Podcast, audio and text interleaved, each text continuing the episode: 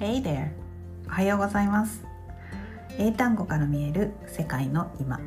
今日も海外ニュースから気になった英単語をご紹介します。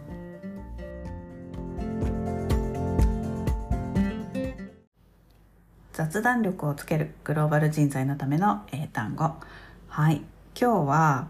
えー、コロナ後の働き方についてお話ししたいと思います。えビッグフォーって聞いたことありますか？今日の単語はね、ビッグフォーです。え世界4大監査法人グループのお話です。 Deloitte、えー、PWC、KPMG、そして Ernst & Young の、えー、4社になります。で、この中の Deloitte と、えー、PWC が、えー、若手、英国の若手社員に特別なコーチングを行うというニュースがありました。Deloitte and PwC are giving extra coaching to their youngest UK staff after the big four firms noticed recruits whose education was disrupted by pandemic lockdown have weaker teamwork skills than previous cohorts はいこんな記事が ペロッとねあの載ってたんですけれども、え、デロイトと PWC は英国の若手社員に特別なコーチングを行うことを決めました、え、コロナのロックダウンで教育が中断された新入社員はそれ以前に入社した、え、社員よりもチームワーク力が弱いことに気づいたためだそうです、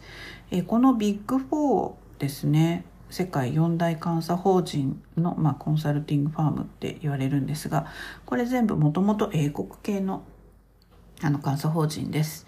で、えー、この記事の中で、えーと、disrupted は中断される、まあ、education was disrupted by pandemic lockdown、まあ、ロックダウンでね、まあ、教育が受けられなかった。で、えー、コホーツっていうプレビアスコホーツっていうなんか言葉が出てくるんですがコホートコホートコホートですね日本語だと、えー、これは、えー、仲間同僚という意味です、はい、いよいよねコロナが終わって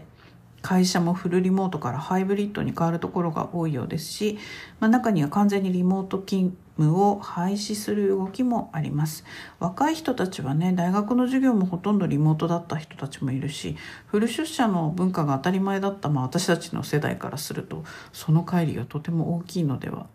ないでしょうか。まあ、なんかその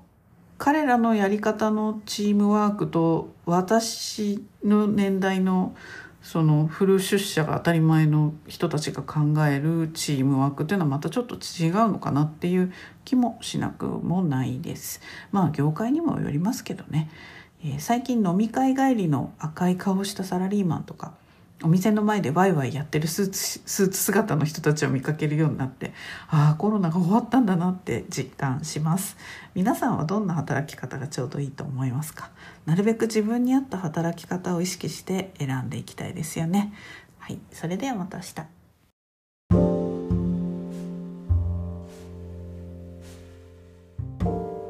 はい今日の英単語いかがでしたでしょうか？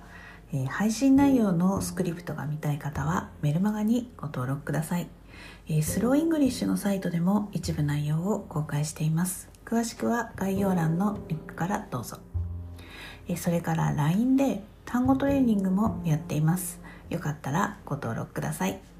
Alright, thanks for listening. Have a great day.